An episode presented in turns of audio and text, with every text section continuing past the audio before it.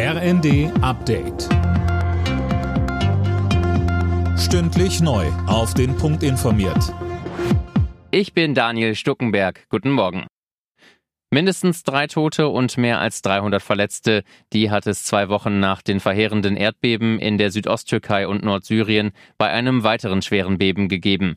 Gebäude wurden beschädigt. Der türkische Innenminister Soylu warnte die Menschen davor, in ihre Häuser zurückzugehen. Zwei Krankenhäuser wurden zudem vorsichtshalber evakuiert. Das neue Beben war etwas weiter südlich als die vor zwei Wochen, aber auch in den betroffenen Städten spürbar. Kurz bevor sich der Kriegsbeginn in der Ukraine zum ersten Mal jährt, wird Russlands Präsident Putin heute eine Rede zur Lage der Nation halten. Colin Mock, was ist da zu erwarten? Offiziell soll es dabei um einen aktuellen Stand der Spezialoperation gehen. Das ist es ja aktuell immer noch. Das Wort Krieg wird im Kreml auch nach einem Jahr noch immer nicht in den Mund genommen.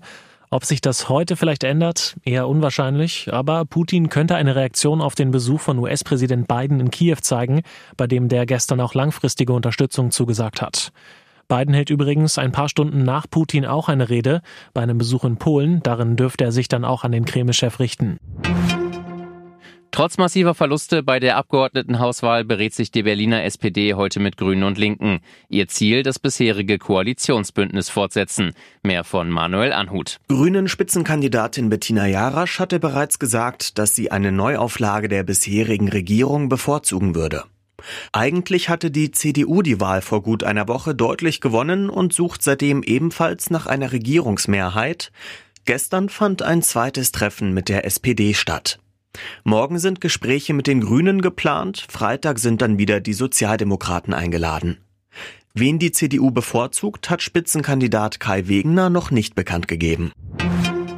In vielen deutschen Städten sind am Rosenmontag wieder die Narren los gewesen. In den Karnevalshochburgen wurde ausgelassen gefeiert. Dazu gab es zahlreiche Mottowagen, die sich kritisch mit der Politik in Deutschland und der Welt auseinandersetzten. Alle Nachrichten auf rnd.de